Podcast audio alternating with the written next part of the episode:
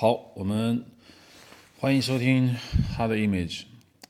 上次讲到了圣经中的上帝的这个名字，这个小小的一个专题，也得到了一些某几个听众的反馈，也做了一些回答。那么这次就开始进到一个古希腊神话和北欧神话这样一个一个状态。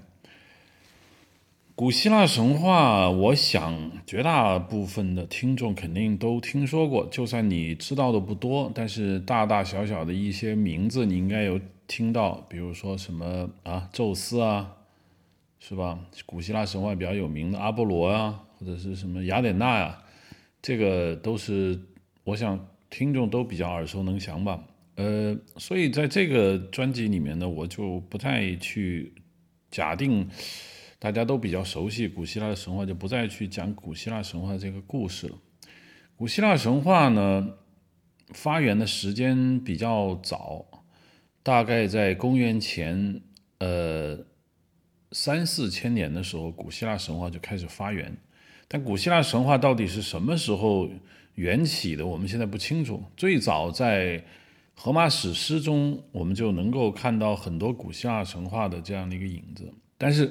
荷马史诗并不是专门写古希腊神话的一个著作，它主要写的是伊伊利 伊利亚特写的是特洛伊战争，那么奥奥奥德赛主要是写的我们的英雄奥德修斯一个人这个逃亡的这样的一个过程，所以说荷马史诗。虽然不直接写这个古希腊神话，但是这是我们比较早的能看到古希腊神话的一个状态的一个一个本子。那么古希腊神话实际上并不存在着这个，呃，有那种专门的一本书叫《古希腊神话》，然后这个里面讲的全都是神话。实际上，国绝大多数国家的这个神话著作呢，都比较的缺乏一个系统性，尤其是比较早的。也在古代文明，当然有一些文明呢，有一些有比较完整的史诗，那么这些史诗可能就比较详细的记载了这些呃古代神话故事。那比如像那个我们以前就曾经跟大家提过的，像在安纳托利亚或者是两河流域流域出现的这个古巴比伦王国呀，包括他们的流传下来的这个史诗。呃，我觉得那个还比较完整，但是古希腊就分散在很多本著作中，比如像荷西俄德的《神谱》，呃，《工作与时日》，呃，《荷马史诗》，还有古希腊那些戏剧学家他们编写的这些古古典的悲剧，那么都有古代这个希腊神话的影子，把这些。古代希腊这些文学著作中间的神话部分，把它专门的拿出来，就建构了整个古希腊神话的一个构成。在荷西厄德的这个《工作与时日》这本书里面呢，出现了一些对后世影响比较大的一些划分。这个要稍微说一下，就是荷西厄德里面的呃《工作与时日》，他把人类分成了黄金时代、白银时代、啊青铜时代。呃，还有这个黑铁时代，所以我之前看王小波的这样的一个著作，说哎，黄金时代或者是什么白银时代，我当时还不清楚，哎，都问这个是谁讲的？其实就是荷西厄德在他的著作里面讲的。呃，当然了，荷西厄德自己觉得古希腊神话那些宙斯他们在奥林匹斯山生活的那个时代呢，就是黄金时代。那么。他自己生活的那个时代就已经远超了这个黄金时代，包括他可能活觉得自己活在英雄时代或者白银时代。那么越往后，呃，随着希腊社会不再是呃那么田园牧歌式的生活，开始进到征战，开始有这个建筑的出现以后呢，他可能觉得自己就生活在一个黑铁时代了。那么这是古希腊神话。古希腊神话，嗯，是人类的一个非常有趣的一个神话体系。它的神话充满了一种非常浪漫的这种色彩。它的神，它的那些主神，呃，并不像其他国家的神话那么显得那么呆板。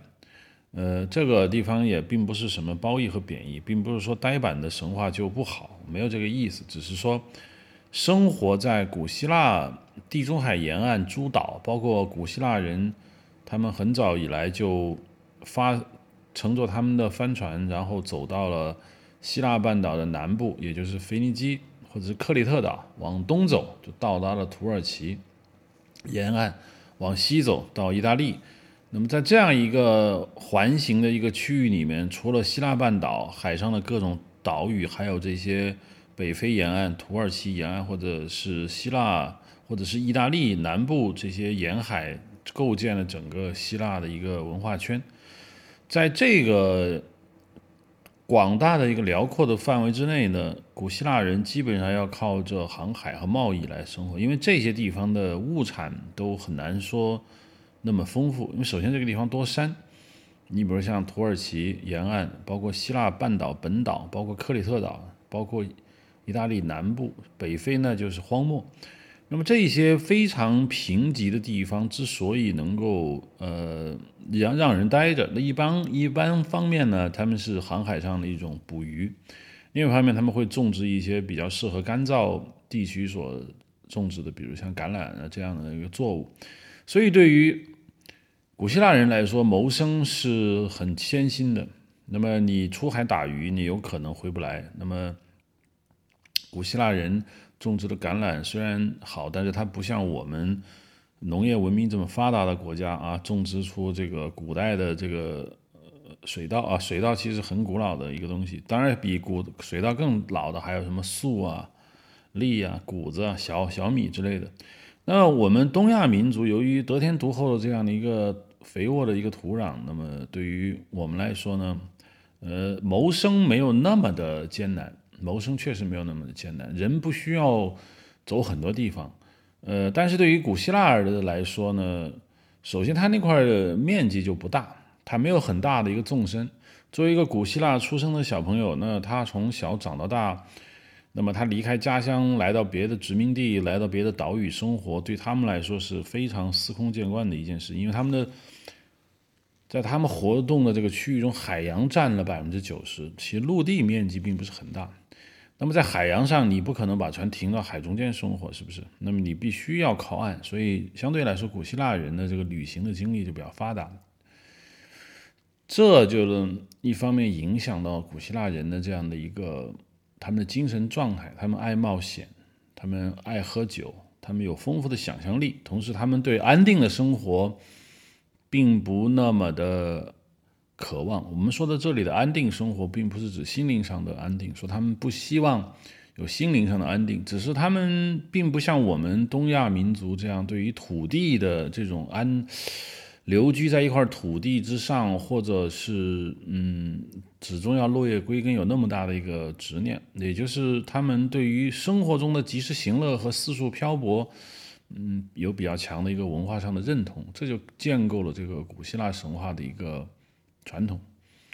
那么，古希腊神话呢，源自于他们对古代世界，尤其是原原始世界诞生的一个想象。这个想象呢，其实在全世界都是很通用的，因为呃，相对比较晚近的一些神话呢，呃，它的叙事手法就比较多元。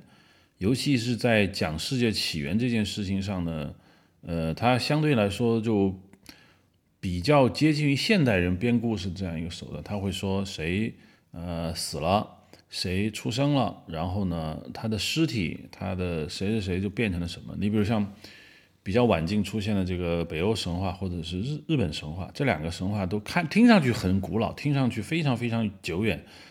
但实际上，他们诞生出来的时间是很晚的，所以在这两个神话体系中，世界的起源不是很抽象的，它是，它是基本上是一个非常实的一个叙述。像古希腊，要像古北欧神话中，那是尤米尔这样的一个巨人，那么他们倒下了，然后呢，他的尸体就变生长成为这样一个世界。他们会描述一个所谓的生命之树，呃，这样的话，在他们的这样的一个神话体系中，宇宙世界的诞生是一个很具体的一个行为。实际上，他并没有讲清楚为什么生命之树从哪来的，为什么一开始就有一个生命之树，这树的形态又从哪来的？为什么开始就有一个巨人？那这个巨人从哪里来的？他为什么嗯一开始就具备这么好的一个我们所谓的一个比较后生物的这样一个形态？嗯，他是不解释的。你比如像日本神话，日本神话也是，日本神话一开始就有两兄妹，然后他们互相交配，然后就变成了这样一个后代，那么形成了这个宇宙天地。但是问题是。在宇宙开创之初，怎么就那么高级、进化的这么完善的一个生物呢？这个它是不解释的。但是，古老的神话，比如说中国的神话，比如说像呃希腊神话，还有呃北非，包括安纳托利亚，我们说的美索不达米亚这样的神话，他们对远古时代的这个描述呢，就来自于一个单词叫 chaos，c h a o s。在他们的这样的一个神话体系中，远古时代的状态是混沌。这 chaos 你可以翻译为混沌，可以翻译为这个混乱。那么实际上呢，在远古时代的人民对于整个世界起源的了解，能达到如此抽象的这样一个程度，也是让人非常吃惊的。除非他们的先民们能够曾经。真正看到这个世界曾经处于这样一个混乱的一个状态，否则，呃，我们不太能够想象这个古人是否像现代科技发达以后的人类社会一样去描述世界的起源来自于一团混乱，来自于一个像，你比如像这个现在比较流行的宇宙大爆炸学说，宇宙大爆炸学说的对世界的起源就来自于一个高压。无限大压力、无限高温度的一个质点，那里面是不所谓上下左右，甚至时间和空间都是从那个点开始的。那你可以说这就是 chaos，这是一个非常非常有趣的一个现象。那么从 chaos 中诞生了这个世界，古希腊人也是呃这么觉得的。那么这个就让我想起了呃。曾经我曾经说的上一次，呃，那个题目讲过的，就像比如说打哈欠那个词，英文中的打哈欠 yawn。那么在圣经希伯来人描述的古代这个历史背景中，它也是一个混沌不清的这么一个状态。那么就像打哈欠一样，那么上下一分，那这样这个世界就诞生了。那么到底为什么古代先民这些非常古老的？神话会出现这样的一个东西呢？这个我我想是有可能能解释到的，因为就像吉尔加美什啊，这是人类最早的，大概是苏美尔人那个时代流传下来的这个英雄史诗，就是说，呃，这个世界曾经出现过大洪水，那么大洪水泛滥成灾以后呢？那么人类是在大洪水之后才真正的发展起来的，在大洪水之前呢，人类就算是有，那也没有发展到一个很大的一个规模。随后因为得罪了上帝，所以这个上帝就发了一次大洪水，让所有这些呃人都死了。那么在大洪水中能存活下来的这一部分人，构建了现代的这样的一个人类社会的祖先。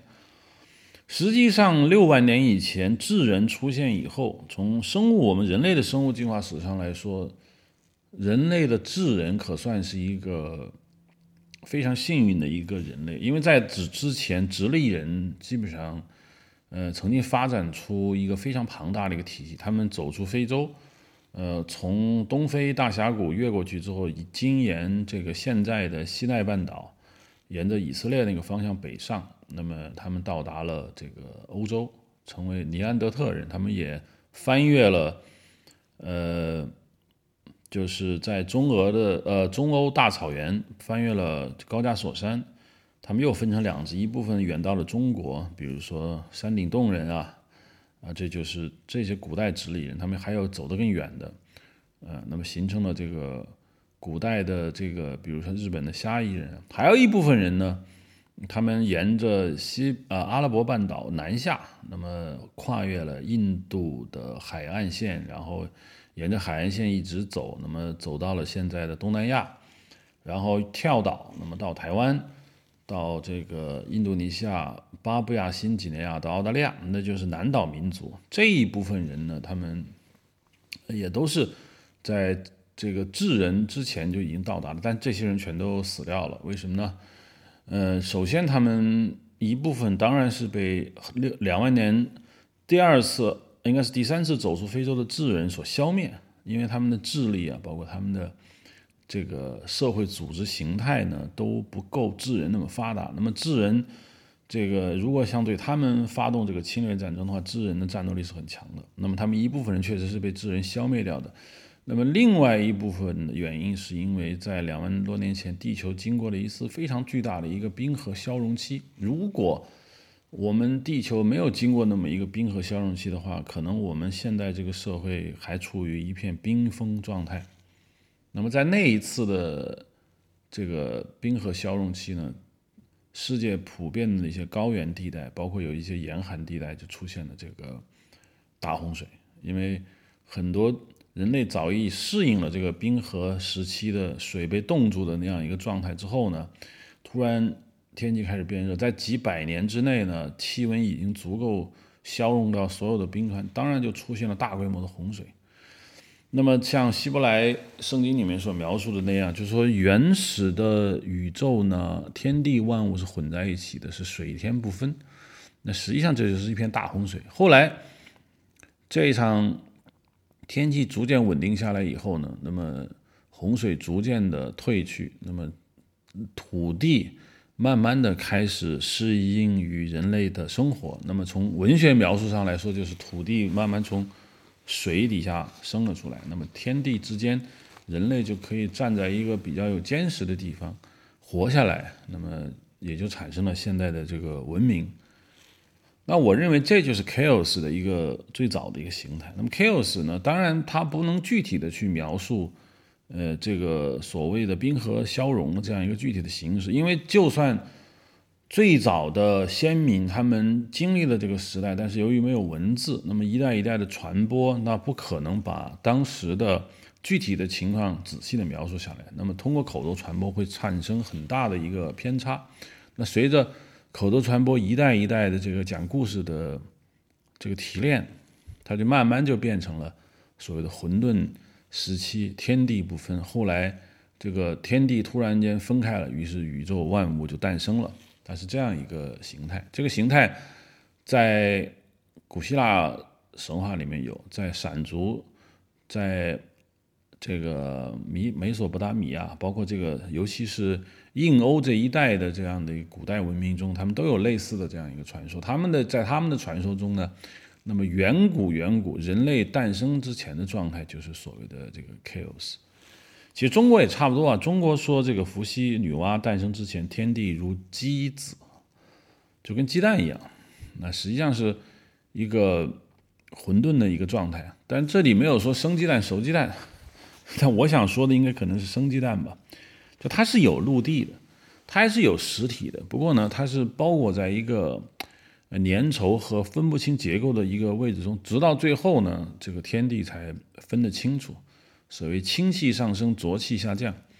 那么清气构成的天空，浊气变成了土地。这个描述对于所有的古代神话来说都非常的接近。那么古希腊人当然是也不例外。那么古希腊人。的传说在色雷斯半岛上有一个奥林匹斯山，这可能是希腊人能见到的最高的山。如果他们，当然他们如果旅行的够远的话，他们能看见更高的山。但是当时的古希腊人能看到的山，基本上也就是希腊半岛北部色雷斯山区的这样一个山，在他们那儿就有一个奥林匹斯山。奥林匹斯山上呢，终年云雾缭绕，估计上去的人也很少。那么对于创造神话的人而言呢，这样的高山绝对就是神居住的一个殿堂。这个对于世界各地的人来说，呃，都是一样的。也就是说，我们总要在神话中建构神所居住的地方在哪里。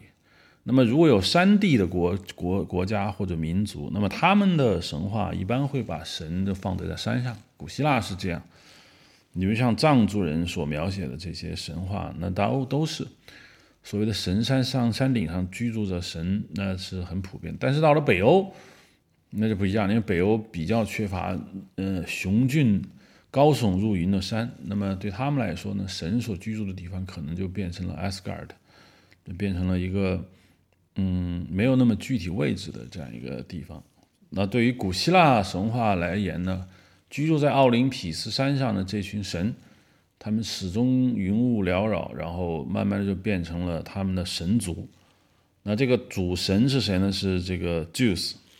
关于宙斯，呃，他的名字这个地方就要稍微的说一下，因为宙斯这个名字并不是古希腊独有的，也不一定是他发明出来的。实际上，宙斯这个名字是跟整个古代印欧语有非常直接的一个关系，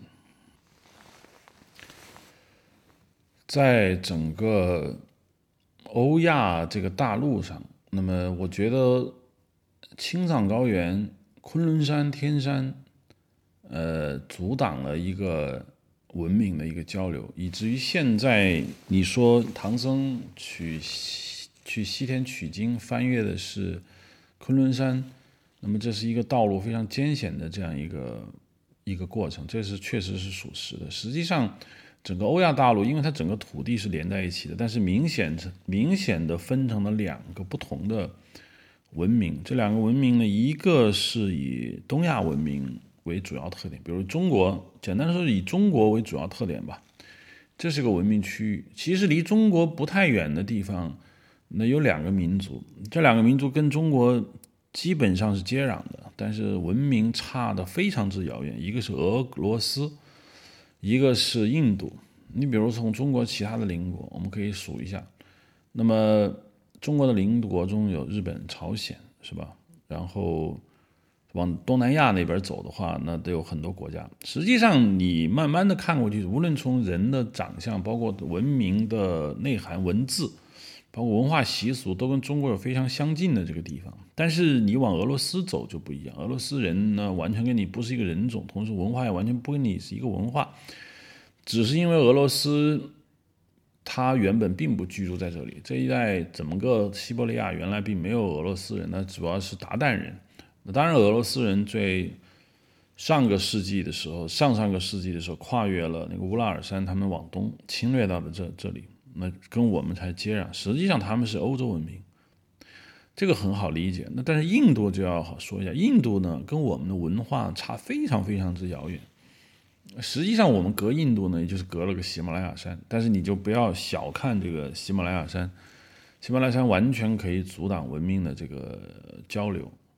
虽然我们的新疆、哈萨克斯坦看上去跟西亚很像，那是因为那边的道路呢是比较通的。但是由于，呃，那一带荒漠太大，嗯，即便是有人类能够穿行，那也是不畏艰险的商队们才可以穿行。普通人要想穿越这么大的一片荒漠地区，那也是很困难的，而实际上你只要跨过这个区域，那么从呃印度到巴基斯坦，甚至阿富汗，或者是这样中亚五国，一直往西走，一直顶到西班牙、葡萄牙，到达大西洋，这一大片的土地上的文明，可以说他们是同一类的文明，我们叫它印欧文明。那么这一类文明呢，有一个很大的一个特点，就是他们的语言有非常多的一个相似之处。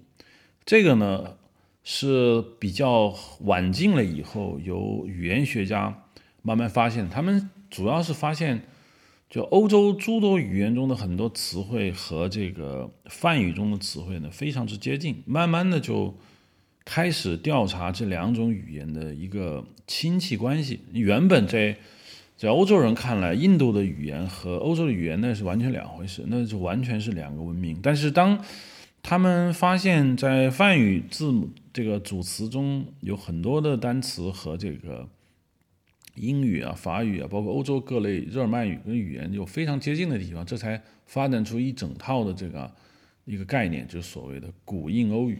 那么，这是人类一个非常伟大的发现，它它揭示了文明之间的一个关系。那实际上，宙斯这个词呢，就跟这个话题就有关，因为我们后面有很多内容跟这个话题有关，所以这里稍微强调一下，就古印欧语是很多欧洲语言的这个诞生地，并不是说这个欧洲语言所有的语言都是古印欧语发展过来的，但是确实，呃，欧洲的现代语言对印欧语没有什么这个借鉴，但是印欧语对于某些概念，尤其是抽象概念，甚至一些具体概念，对印对古代这个欧洲的语言都产生了很重大的一个影响。比如说这个 Zeus，这就是古希腊神话中的大神 Zeus。这个 Zeus 来自于哪里呢？来自于古代印欧语的 Deus，D-Y-E-U-S。那么 Zeus，那么按照英语的拼写方式呢，就是呃 Z-U-E-S。它很明显发音跟这个古代印欧语这个 Deus 非常之像。Deus 是什么意思呢？其实就是日光，就日光神。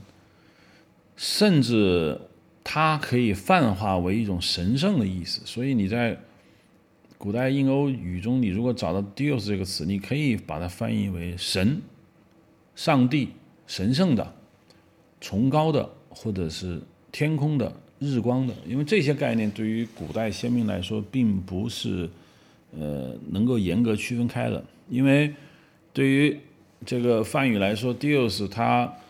他所代表的那种，说他他在他的诗歌，在他的这样的一个语言体系中，Deus 所代表的含义跟我们中国的天是很接近的。你比如在，就算在中国汉语中，天这个词，那也是跟 Deus 非常接近。就它既有这个物理学意义上的天空这个意思，它也有老天啊、神的意思。比如我们汉语中经常说：“哎呀，天呐！”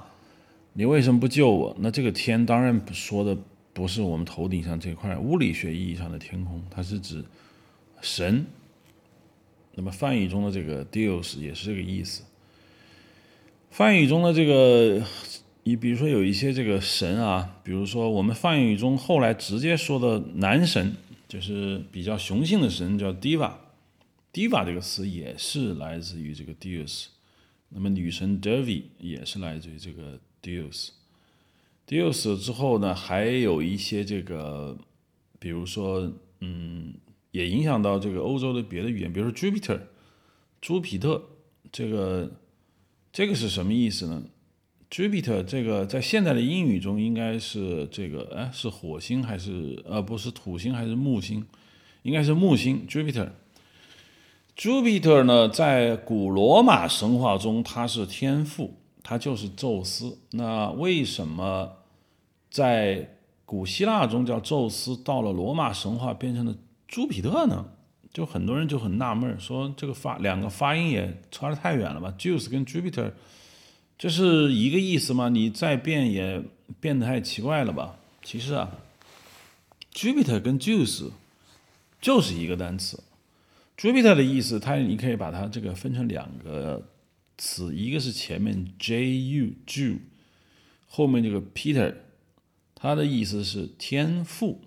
其实前面 Ju 呢就是 Deus，后面的 Peter 就是 Pater，Pater，应该是拉丁语的这个父亲的这个这个词的意思。拉丁语中父亲叫 Pater，所以把它连起来读就是 Deus Pater。由于这个 Deus 慢慢的语言上它是有变化，它不可能永远发古代的那个音 Deus use Deus。那么 Jupiter 就是 Jupiter，Jupiter 你可以已经跟这个嗯 Jupiter 也很像了。那么这就是天赋。而 Zeus 呢本身的意思，因为我们刚才说的是从古代印欧语的词根 Deus 转化过来，它意思也是日光神的意思，所以 Jupiter。和 Zeus 完全就是同一个来源，只是由于我们汉语，呃，把它的这个同源的这种感觉已经就给消耗掉了。同时呢，呃，这个北欧神话中的大神提尔，其实也是 Zeus，也是这个词的来源。但是呢，由于北欧神话呢，它产生的比较晚，它早期的这个所谓的这个大神提尔呢，就是那个。被那个大狼咬了一口，这个胳膊胳膊断了一根的这个所谓提尔，在现在的北欧神话中，他已经是一个第二位的神了。因为现在的北欧神话中，奥丁是主神，那么提尔已经变成了比较次要的神。但是呢，呃，我得说一句，这个呢是古代神话中一个非常非常重要的这样一个一个关系，就是提尔原本确实是大神，但是由于古代神话特有的所谓叫做神位梯度下降的这样一个现象呢，古代的大神慢慢随着发展，那么就会让位给一些新来的神，那他自身呢也不会完全的消亡，他也会存在，所以它就变成了这个次要的神。这个提尔其实就是 tear，tire，也就是 Zeus，实际上就是同一个字，同一个词 Dios 的不同的发音，同时这个字母 T。也是这么来的。字母 T 呢，呃，我们说的这个，我们现在用到的这个拉丁字母 T，它来源于这个北欧神话这个提尔。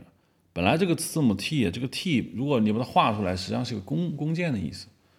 而北欧神话这个提尔，它应该也是这个在古代的这个神话中，它是使用弓箭的，所以提尔也是 Zeus。而且不仅是这个。古希腊神话这个主神 Zeus，还有很多神话中的主神，包括后来不再是主神变成次要神的这个名字，其实都来自于这个古代印欧语的这个词根这个 Dios。这个古代印欧语跟现代这个我们很多神话中的这个不仅是神的名字，还有很多抽象概念啊，包括很多这个哲学意味上的词汇都有非常大的关联。这个在后面的这个说明中，我们会不停的会把它提提到，因为古代印欧语呢，嗯，它时间过于久远，尤其它是在传播的过程中，如果说雅利安人在说古代印欧语，那么他的这个发音慢慢变成了这个欧洲人去发音的时候，他不可能还维持着雅利安人那个发音，它中间会发生一些变化。实际上呢，呃，古代的。呃，近代的一些语言学家已经注意到这个问题了，因为你比如说，我们说一个单词吧，father。这个 father 呢，我为什么是父亲？其实就是我刚才说的这个，就是拉丁语中的这个这个爸爸 pater。为什么 pater 变成了 father 呢？这就是 p 跟 f 的这个对应关系。呃，这个在很多地方都出现过，这个 p 变成了 f。比如说这个，嗯。我们再说一个现象吧，就是这个 T H，比如说我们现在有一个英语的这个人名叫 Thomas，T H O M A S，为什么不发音为 Thomas 呢？是吧？比如还有英国的一条著名的河泰晤士河，T H A M S，它为什么要翻译成 Thames 呢？为什么不翻译成 Thames 呢？就是因为这个 th 啊，本来呢就在古代啊是发这个 t 的音，但是后来的呢慢慢就进行了变化。但是在一些这个呃地名中、人名中，这个这个 th 啊，它还发这个 t 的音，只是后来这个。人们呢，把这个 t 发成发音成了 th，就发音了一个辅音，就是我们所谓的清辅音。那比如说拉丁语中的 pater，后面就变成了 father the t the，这就是 th 跟 t 的这个不一样。但是呢，人名由于人名呢，它相对来说改变的比较的慢，所以这个 Thomas 它翻译发音为。t，它不是发音为 th，泰晤士河那个也是一样的道理。比如说古代梵语啊，梵语这个兄弟怎么念呢 brat，brat，brat，那么就在现代应用叫 brother，t-h-e-r，而实际上在梵语中呢，它是 t-a-r，它也是 t 的音。这种发音呢，现在如果听众有兴趣，我想你们可以。会看到很多的这样的一个关系，比如说 P 跟 F 的这个对应关系，以前发 P 的音，后来发 F 的音，是吧？呃，P H 连在一起发 F 的音，这是英语中我们经常看见的，是吧？Graph 是吧？P H 为什么连在一起发 F 的音呢？这就奇怪了。我们小时候这个这个这学英语的就觉得很奇怪呀。啊，为为什么？这是因为这是古代这个把 P 跟 H 啊，它这个分开了。其实 P 本身就变成了这个这个 F 的音，那个 H 呢是表示这个地方有鼻音的出现啊。有鼻音的出现，h 在很多这个古代的语言中，它只是表示一个鼻音，它并不表示它实际上要发这个音。嗯，包括在梵语中，你看到有一些就梵语的音标中发现 h，它也是表示鼻音。那么 v 呢，这个翻译发音成那个 b 的音呢，这个我之前在知乎上呢也也问过一个问题。但是我想，知乎上有很多语言学家已经驳斥了我的观点。对于我来说呢，我虚心的接受。那我只是想说呢，这个这个我们现在发这个 v 的音呢，比如说啊，瓦伦西亚 （Valencia），但是人家这汉语翻译叫巴伦西亚，它到底是怎么回事呢？那实际上确实应该发音叫巴伦西亚。那后来我们人们已经开始发这个 v 的音的时候，就没有注意到。那么 v 音在至少我国的唐代的时候呢，是发这个 b 的音的。你比如后来因为懒了嘛，因为你知道人类就是这样，以后人越来越懒，就跟粤语似的，它它随着你说话的时间变得很长呢，这个这音就会变成这种懒音，b 就能变成发生那个 p 的音。你比如说古代这个古希腊呃古印度有一个大神叫湿婆，你现在来看他的这个。用罗马音来拼写，那么就是西法。那为什么叫湿婆就会有点奇怪啊？为什么不是洗瓦呢？那实际上就是因为这个 v 这个音呢，s h i v a 在 v 这个音在唐代的时候呢是发这个 b 的音，所以应该就是西巴。所以你觉得湿婆这个音啊，这个叫西巴，后来 b 呢又发成 p，啊。把这个爆破音变成了 p，那辅音变成爆破音之后呢，就是 shipa，所以翻译为湿婆啊，反而是挺对的。就是说，我们的汉语有时候的翻译呢，保留了它的原始的音。这个在圣经中的名字非常的明显，比如说我们经常说的约翰，John，为什么翻译为约翰？因为他古代就读这个约翰，是吧？我们就说现在，你比如说英语中的 Grace。Greek，希腊，哎，这怎么翻译为希腊？因为希腊，它不，这是英语说它叫 Greek，但是在希腊语他们称呼自己的这个国家的时候就是 Helen，那就是希希腊，啊，这就是证明了我们，你比如说保罗 Paulo 是吧？P 的音 Paulo，Paul 为什么翻译为保罗？只要你听一下法语发音，就发现它它应该是 Paulo，Paulo。所以它是古代的这样的汉语的音译，反而保留了一些古音。那么现在你在听到都是英语发音，英语发音已经跟这个词所原有应该发的音就是就不太一样了。好，我们把这个话题扯远了，我们就回来接着说这个古希腊这个神。古希腊神呢，故事我就不用跟大家讲了吧，故事。从乌拉诺斯到克洛洛斯到这个，然后到这个所谓的宙斯，这个故事就不用讲了。但是有一点想说明，它有两个比较有趣的现象，一个是我们说的这个弑父现象，因为呃，克洛诺斯杀了这个乌拉诺斯，然后呢，宙斯又杀了克洛诺斯。这个为什么在这个在希腊神话，包括很多这个神话中出现了这个弑父？一部分观点认为，这个神话中的弑父情节来自于古代人类氏族的一个一个一个真实的活动。就像，如果一个氏族的头领，那么对他来说，下一任的氏族是不是他儿子就很难讲了。因为人在过去那个状态下，有点像狮群，那实际上是一个还缺乏文明，还缺乏。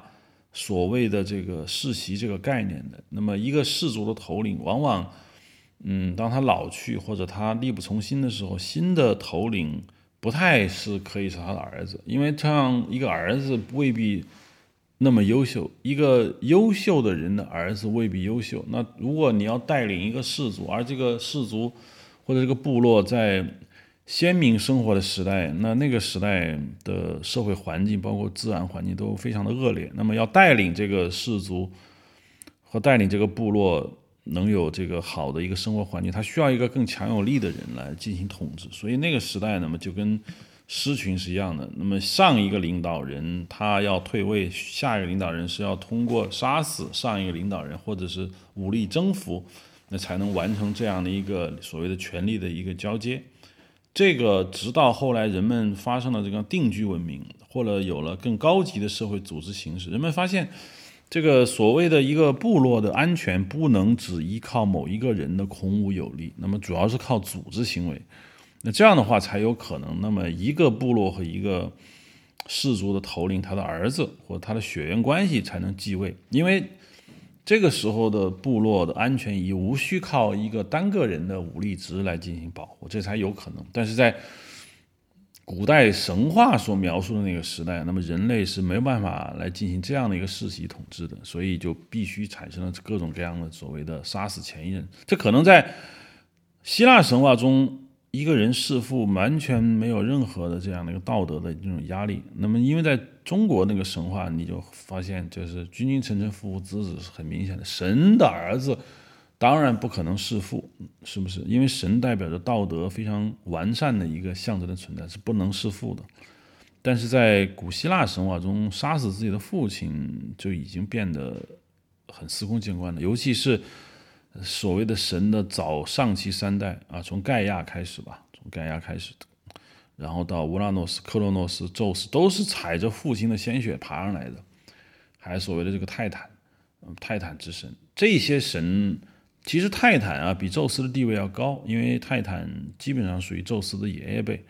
但是这些神后面都慢慢的就降下来的。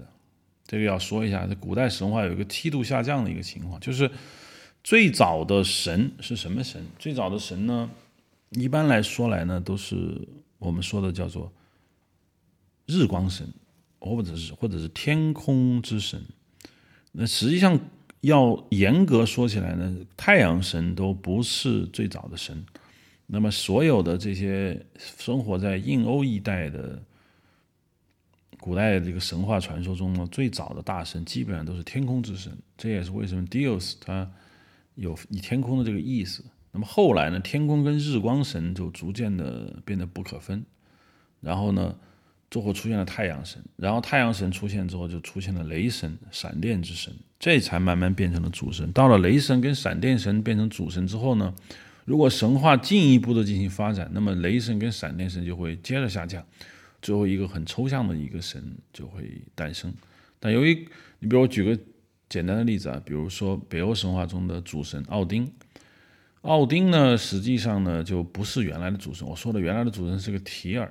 那么提尔呢是天空之神，然后奥丁后来崛起之后呢，变成了所谓的闪电之神，因为奥丁手里有一个武器叫冈尼尔，这冈尼尔呢，他他这个奥丁掷出他的这个标枪的时候呢，就会闪出一道闪电，那么奥丁可以翻译为这个闪电神，那么而这个北欧神话中的 Thor 呢是雷电神，实际上这都是古代这个嗯。北欧神话中的一些主神，当然提尔是比奥丁跟 Thor 更早的一个很古老、很古老、很古老的一个大神，但是他的位置就下降了，因为不断的要给新造出来的神话一个给他们那个空间和时间。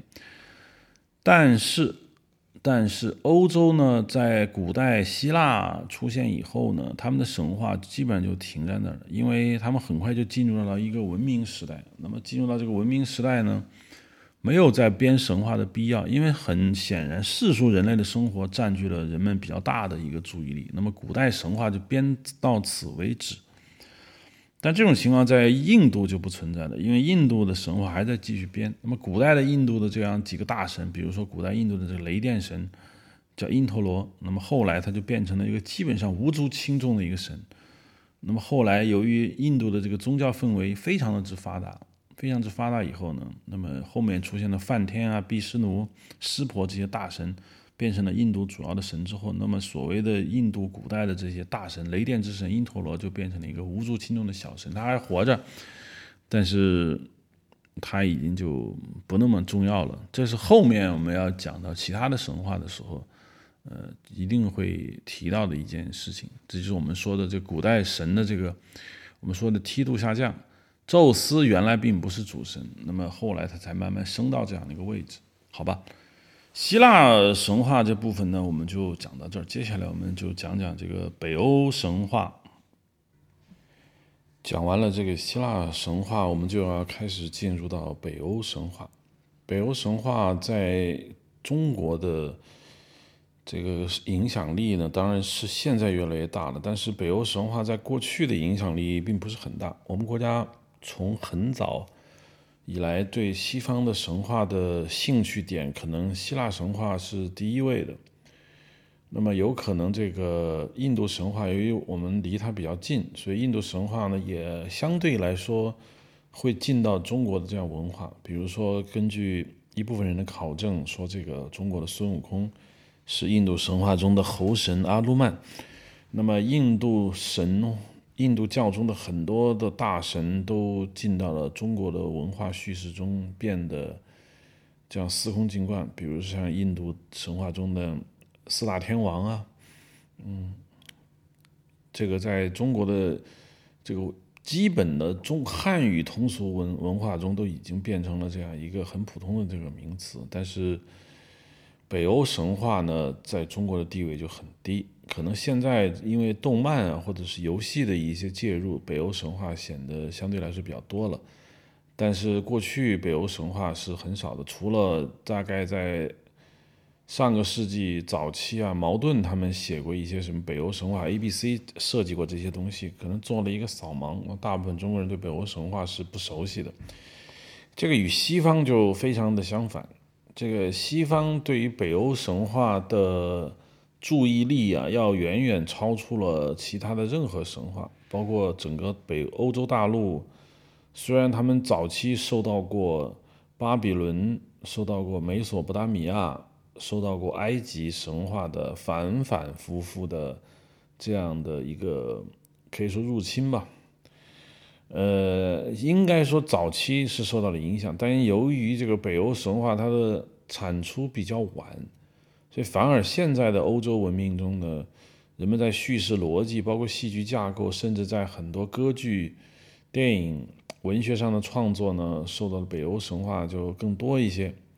就大家比较耳熟能详的，比如像《指环王》啊这些，都有很强的北欧神话的这个影子。至于它为什么早期这么多神话都没有这么大的影响力，而只有北欧神话有那么大的影响力呢？其原因也不是很难，非常非常简单，就是北欧神话来的晚。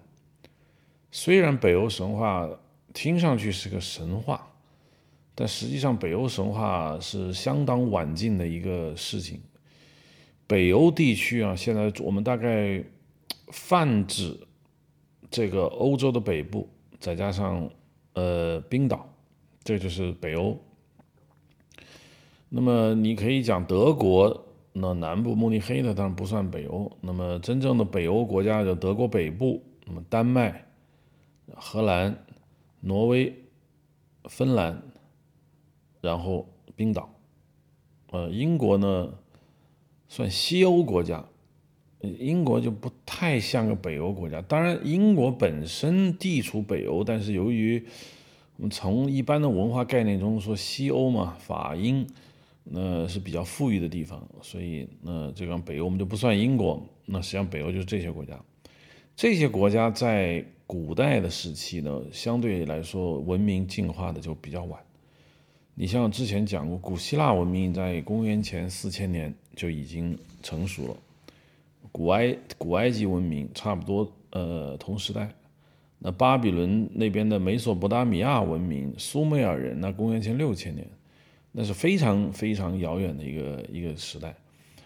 那么到了北欧神话，尤其是北欧自然有人居住，那不能叫文明，因为有人居住，那我们可以说几十万年以前的这些什么直立人。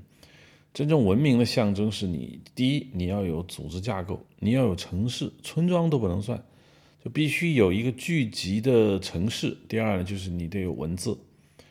那么，如果按这两套来框呢，那北欧是基本上是很晚很晚才有这样的一个所谓文明的存在。在凯撒，呃，征服了高卢和西班牙的时代，也就是罗马。共和国的末期和罗马帝国的早期，应该就是在公元一百多年的时候，北欧那一片地方还处于极度蛮荒这样一个地区。实际上，从北欧，比如说你从德国北部，呃，波兰、德国北部这边，你一直往东走，你中间你是不会遇到大海的。你一直往东走，那你首先要经过整个的东欧，现在罗马尼亚、匈牙利啊这样的一个大片的土地，这边全是草原。然后你再往东走，你往东走，你会见到乌克兰。然后就现在的俄罗斯，然后再往东，你你中间是不用停止的，经过的茫茫的草原地带，然后你会一直走到西伯利亚，然后中国东北穿过去就是库页岛，这个时候你就能看见大海了。这一个地区一直都是文明的洼地，也就是说，在以这个地区以南的文明。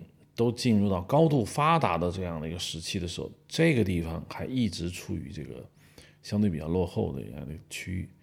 你比如说在欧洲，呃，那北欧的这个文明大概要到中世纪的时候，中世纪的时候才开始发展起来。你比如我们听到了很多这样的维京人的故事吧？这样一说起维京人，可能很多人就觉得。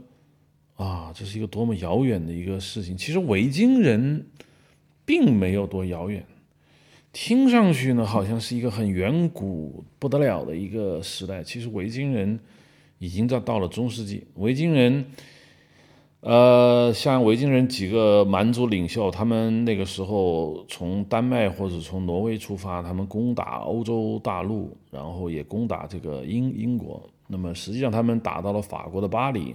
那当然，那个时候不是法国发打到这个巴黎的时候呢，引发了这个欧洲的骚动。而这个时代其实就是中世纪。中世纪，公元八百年啊，到十四世纪，嗯，不准确的说，公中世纪应该是从西罗马帝国啊四百多年，公元五世纪开始，一直到文艺复兴一四几几年，就十五世纪，这样一共有一千年的这样的一个中世纪。那么。北欧的文明发展起来呢，基本就是中世纪的这样一个中期，也就是公元八百年的左右。那公元八百年，中国大陆是一个什么时代呢？应该是五代十国这样一个时期。那么实际上到了宋了。那么在东方这边呢，那我说的以东欧、以北欧为限这样一个纬度的文明就发展的更慢，一直到中国的明代。也基本上就是属于这个封建文王朝或者清代，封建王朝已经相当的晚近了，甚至俄国人已经越过乌拉尔山占领了整个西伯利亚的时候，整个中亚大草原、整个蒙古草原、整个从乌克兰开始这么一大片的往东这么一大片的草原区域，那依然还是一个非常低的一个游牧民族的一个时期，那就是很晚了，都快到这个十九世纪了。那欧洲呢，当然好一点。欧洲因为开化的比较早，但是北欧依然是很晚。所以我们说，尽管这个北欧的神话听上去非常的苍凉古朴，但是北欧神话实际上成型的是比较晚的。什么时候成型，我们现在还不是很清楚。那实际上，神话是由口头文学传播起来的。口头文学。什么时候开始传播？什么时候，呃，是它的起始状态？这个是完全没办法知道的。我们能看到的北欧神话，基本要等它形成文字以后才能看到，也就是我们所说的两本埃达。这两本埃达，一个是诗诗集埃达，一个叫散文埃达，都是后面中世纪的僧侣进行的一次总结。也就是说，中世纪的僧侣们在听到这些北欧神话的时候呢，他们。用手里的这样的一个文学能力，包括他们识字的这样一个识字能够书写的这样一个能力，才把北欧神话把它变成文字。那么如果没有这些人的话呢，北欧神话基本上还停留在这样的一个口头。那大概也就是十世纪到十一世纪这个时期，北欧神话才会慢慢变成这样一个书书本化。那为什么是这个？僧侣们来搞这件事情呢，这就要跟这个基督教早期传播历史有比较大的一个关系。当时，这个基督教在创立的时候，基督教在创立的时候已经是罗马帝国时期了。那罗马帝国时期呢，它受到了大概一百多年的这样一个迫害。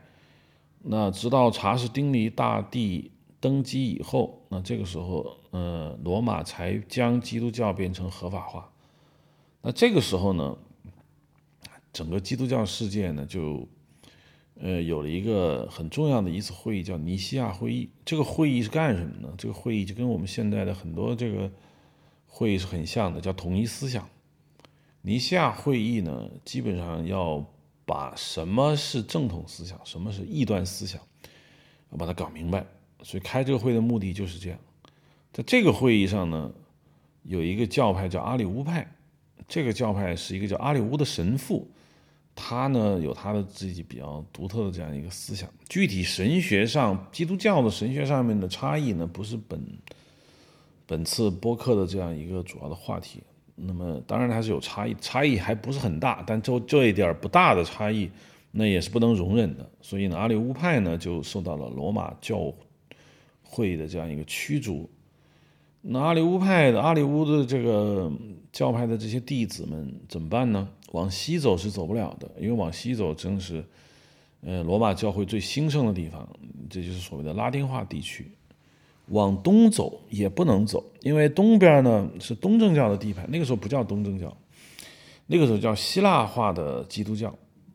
嗯，往东走，由于往东是耶稣的老家嘛，耶稣的老家那边人呢，比意大利人接受基督教要早很多年，所以那边的教会呢，实际上我们叫做传统教会，我们叫又又叫做正统教会。他的整个在教义上面的思维方式，包括宣教方法，都跟这个罗马教会很不一样，所以叫正统教会。那当然，嗯，那是罗马教会宣布自己是大公教会以后的一个对抗行为。所以你不是叫大公吗？大公就是普世教会的意思。那我们翻译为大公。那当然，他们就那你都普世了，你全世界都通用了，那我们叫什么呢？那我们叫正统教会。对。没有“东方正统教会”这个词，就叫正统教会。其实他们的简称应该叫正教会。这后面所说的这个东正教呢，是让我们汉语翻译的一个小问题。但实际上，原来他们的名字中是没有“东”这个词的。那我们为了区分呢，我们就把它加了一个“东”字，所以叫东正教。因为后面又有一个新的从这个。正统教会，也就是我们汉语说的东正教里面，又诞生出一个分支。他们在行文上，就是他们采用自己的文字在描述自己的时候，他们叫东方正统教会。这个时候，我们已经没有办法再把它翻译为东正教了，那是因为我们的汉语已经被用过了啊，这就显得比较尴尬。好，阿里乌派的这些弟子们往东是走不了，往南能不能走呢？往南也不能走。首先，往南你就要跨过大海。跨过大海那边的是罗马的殖民地，呃，罗马殖民地在那边不属于这个，属于阿里乌教派比较能够想办法能传教成功的地方。因为在埃及北部，尤其是以亚历山大港一带，那这还是希腊教会的传统根据地，你在那里也不行，那就往北走。北边就是所谓的日耳曼。蛮族，那这就是基督教在北方传播的历史。那随着基督教的罗马教会的一步一步的膨胀呢，整个的基督教呢是一个呃向北一直在传播的历史。但是罗马教会的实力一直没有彻底的像在拉丁地区或者是在意大利在沿岸那么这么有权势。他们在北方。传播的力量就比较弱，所以整个的北欧地区都是由阿里乌派，包括其他一些支派，那个传播出来的。你包括像现在这个，呃，基督教的很多不同的教派都还远遁到了蒙古帝国。你比如像蒙哥大汗啊这些人啊，叫聂斯托里安派，那这也是一个所谓的罗马天主教的一个异端。那他们只有在这些蛮族的地方呢。才有他们生存的价值，所以呢，基督教呢向北方的扩张，也导致了整个蛮族社会进到一个全新的一个历史阶段。由于武力征服并不太能够保证蛮族们的嗯这样一个从文化上面的洗心革面。同时呢，武力征服不是很稳定。尽管凯撒曾经在高卢，包括日耳曼曾经取得过辉煌的胜利，但是，一旦罗马军队不在那儿驻守的时候，那整个呃北欧这样的一个地区就回归到原来的状态。虽然罗马人在这个英国、在诺曼底、在欧洲很多地方建立了一些据点，但仅仅就是据点，广大的一个旷野地区，嗯，罗马人的力量是不强的，并且北欧人你也知道，维京人啊、丹麦人啊这些入侵过欧洲本土，也曾经入侵过英伦三岛的这一些所谓维京人的武力值非常之强，这个。南方的南欧的人在武力上并不一定能够征服，那谁来征服呢？那就是基督教。所以基督教在北欧一度是一个非常强的一个所谓教化的力量，就我们中国话叫王化。说某某蛮族不归王化，不是说某某蛮族我们打不败你，那当然是可以打败的。但是呢，你不归王化，就是你没有在文明上接受我们。那这就叫王化，因为中国不是一个宗宗教那么浓厚的国家呢。我们说的王化，基本上是指这个所谓的帝国的一个官僚的管制机构，或者是管制模式。那在欧洲，我们说它的不能王化呢，实际上还是基督教的一个规划。但是原始先民们的北欧原始先民们的文化程度，毕竟跟南欧还是没有办法比的。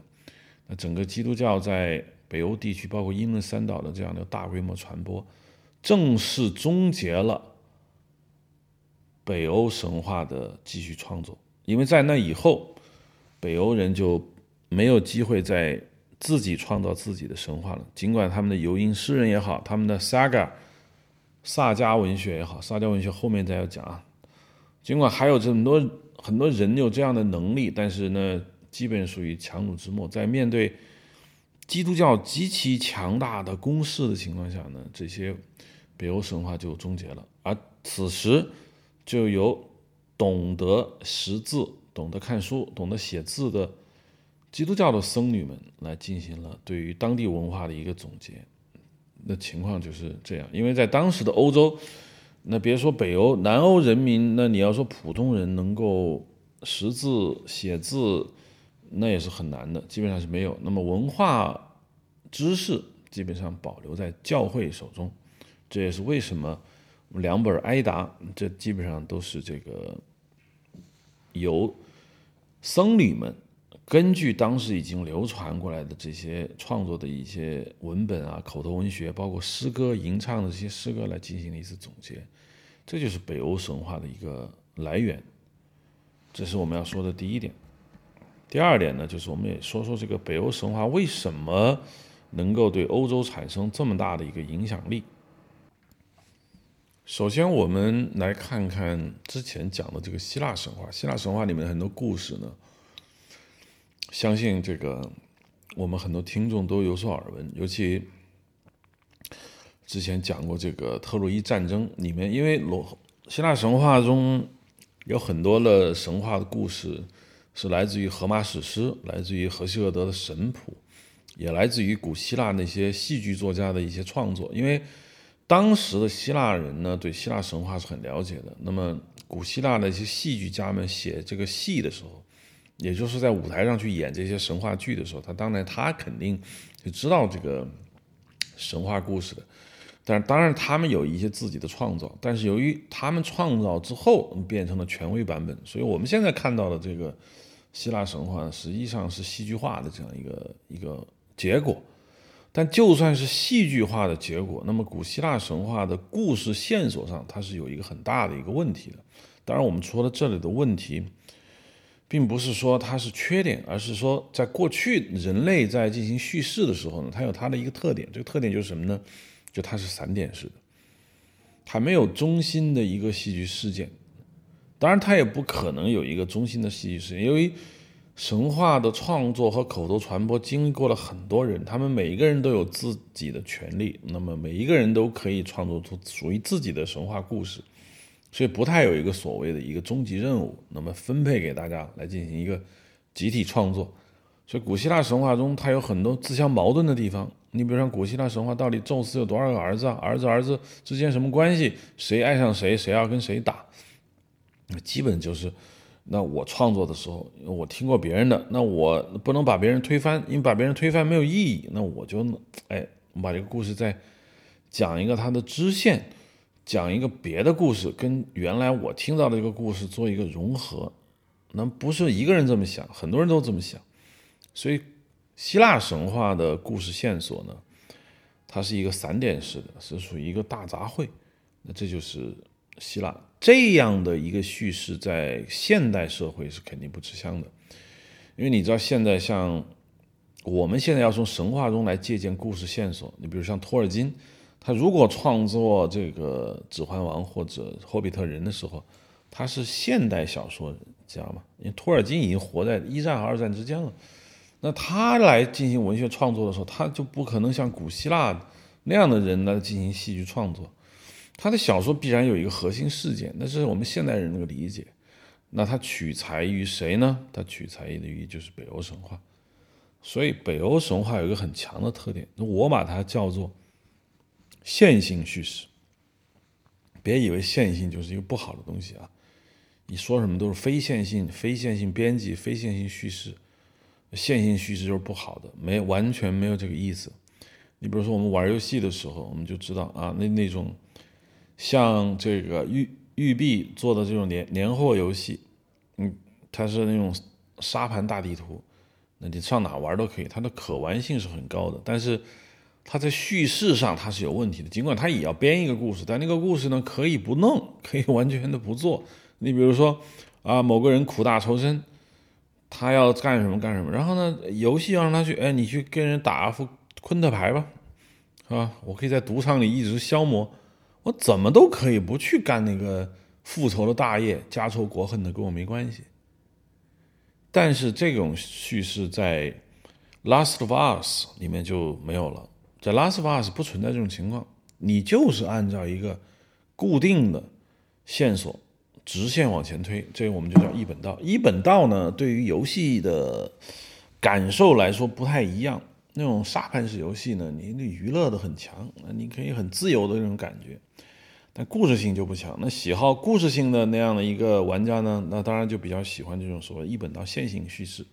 那线性叙事你是有一个终点的，你是你的主人公是有一个终极任务的，你明知道的一个这个终极任务还没有完成，且你知道终极任务只存在成功或不成功这两种可能。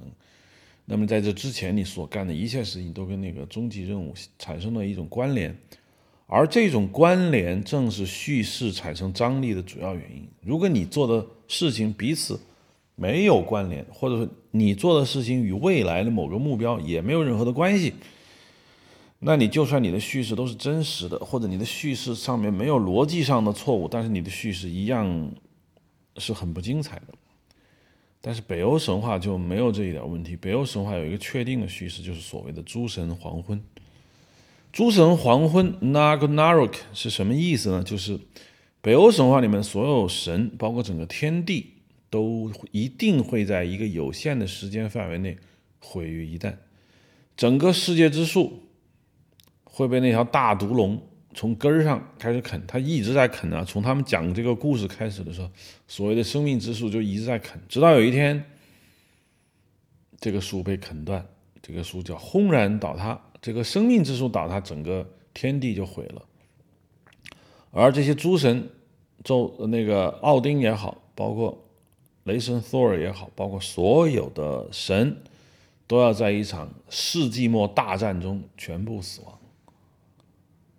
这就是他们的结局，而这个结局，随着奥丁在听了命运三女神她妈妈，那那是一个所谓的地府女神吧，命运三女神的母亲，她得知了这个预言，她得知这个预言之后呢，她一定要做点什么，她要避免这种悲惨命运的到来，但是他什么也做不了，那整个故事就围绕着这个巨大的毁灭性的这样预言就展开。所以，北欧神话有洋溢着一种浓浓的宿命感，整个神话渲染的一个非常悲情的一个情况。所以，活在北欧神话里面的每一个神都知道自己的未来的命运已经被确定，就是你要被那只大狼吃掉，啊，你要天地必然毁灭。这个盘踞在这个阿斯加尔的四周的那条大蛇。它是要重新掀起来的，并不在乎这个神话架构的多么像官僚体系那样严密，从第一级神、二级神、三级神、四级神，包括始祖神，要弄得那么清楚。对于北欧人来说，那不是重点，重点在于他们想讲一个所有主角全都会死的这样一个故事，这就叫诸神黄昏。这四个字放到一起啊，太神了，因为你知道汉字汉语文化圈里面没有这个概念。但是这四个汉字还没有在汉语的文化中组接起来过。那这四个汉字“诸神黄昏”，那这四个汉字只有在北欧神话中被组接到一起，产生了一个非常强大的魅力。在这四个字还不能组织到别的神话中，只能在北欧神话中生这样存活。所以“诸神黄昏”。我一直认为是北欧神话最富有价值的地方，也是最有魅力的地方。因为现代叙事喜欢搞宿命论，现代叙事的张力总来自于所谓的核心事件的关联。那看惯了现代电影，看惯了这样的一个现代叙事的这样读者，在接触到北欧神话的时候，反而觉得跟自己很接近。当然。北欧神话本身就离你也不远啊，那可能这就他沾了这个光，所以我们就说，它非常像这个现代叙事。由于“诸神黄昏”这四个字，你可以永远不到来，你可以永远把故事讲下去，但是你知道他会来。嗯，那么你在诸神黄昏之前，那你的每一天每一秒都是非常宝贵的，也是非常有意义的。所以这就是我说的这个。北欧神话为什么有那么大的影响力？不是说它事儿编的有多好，也不是说它里面的人有多么有趣，性格塑造有多么强，而是因为它有一个所谓的线性终极句叙事的一个特点。这个特点是别的神话都没有的。你比如像印度神话就没有，印度神话有生生死死、毁毁灭灭，但是不是这么的悲壮。中国神话当然也没有，埃及神话没有，希腊神话更没有。希腊神话。从来没说这这个天地什么时候完，没有，永远不会完啊！有宙斯在是没问题的，其他任何神话都没有，只有北欧神话有。啊，我们后面要说一下，可能有一些什么说芬兰神话也没有的，芬兰神话是没有的，但是北欧神话有。所以你看，德国人，我们假设受到北欧神话影响最大的人是谁呢？还不是英国人，还是德国人。那德国人的这种宿命论。这么强，这个黑格尔早就讲过嘛，历史早就决定好了。我们人类最大的目标就是寻找到历史的一种理性，只要掌握了历史理性，我们就掌握了整个历史的进展。我们真理在握，剩下的只剩下快马加鞭，因为真理的缰绳已经在你手里了。这个所谓的真理的缰绳是什么呢？就是你对历史规律的掌握，也就是所谓历史。就如同它早已经发生过那样的确定，这就是黑格尔的哲学。黑格尔的哲学很明显，马克思是接受了的，中国人也接受了的。我们已经把这个未来社会已经搞明白了。那这个从哪里来？我认为是从北欧神话来的。北欧神话有很明显的这种感觉啊，这是我说的第二点。刚才也提到了，我们说的萨迦，萨迦是冰岛语 saga。S A G A 这个词现在已经在英文中就是冒险故事的意思啊。我之所以想说这个萨迦呢，是因为我之前玩过一个游戏叫什么《放浪冒险坛》，很早的日本游戏，就是 Saga。这个词对我印象太深。为什么 S A G A 这这个词是是冒险的？我一开始以为是日语，因为日语呢经常是元元音辅音元音辅音这么。怎么拼接出来？后来发现它并不是日语，而就是所谓的冒险故事。为什么是这四个字呢？为什么是这四个字母？为什么是这四个发音？我就产生了很强的那种好奇心。那原来是冰岛语，这就是他们对于这种冒险文学的一种表层。因为那个时代的北欧啊，寒冷啊，因为北欧也是跟中国东北很像啊，一年四季寒冷的时间占大多数，人们总要有一段时间哪儿也去不了。是维京人，他是可以这个到处去劫掠啊，冲上英伦三岛，打得稀里哗啦，把原来亚瑟王他们建立的这样的所谓国家全部侵占。但是，一旦寒冷到来啊，这个就没办法。英国之所以没有真正成为这北欧的领地，我看英国是不够冷，因为英国有大西洋暖流，英国的冬天呢没有那么冷，因为英国的夏天呢也不热。那英国的冬天呢还多雨，所以呢英国不是那么寒冷。但是你要在冰岛啊，你要在挪威啊，啊，芬兰、丹麦啊，包括这个德国北部，那就是一年有非常长时间冷。那这么冷的情况下，你总要找事儿打发嘛。你看东北，中国东北人会讲笑话，中国东北人这个相声讲的多有意思。那因为中国东北人要窝冬，那北欧人也得窝，那他当然呢，他办法就是讲故事。所以他的故事啊讲的精彩，那当然讲故事呢，变成了一种职业，变成了一种生活中的必然不可缺失的这样的一个需求的时候，那显然，那我们就要求故事要讲得好。那怎么样讲得好？散点式的讲就没意思了。这就为什么我说线性终极叙事好听。那是不是有这种可能性？就是北欧人把故事讲到了现代性，北欧人把故事讲出来了，那这是。这就是说的这个北欧神话的这样一个所谓它的历史特点。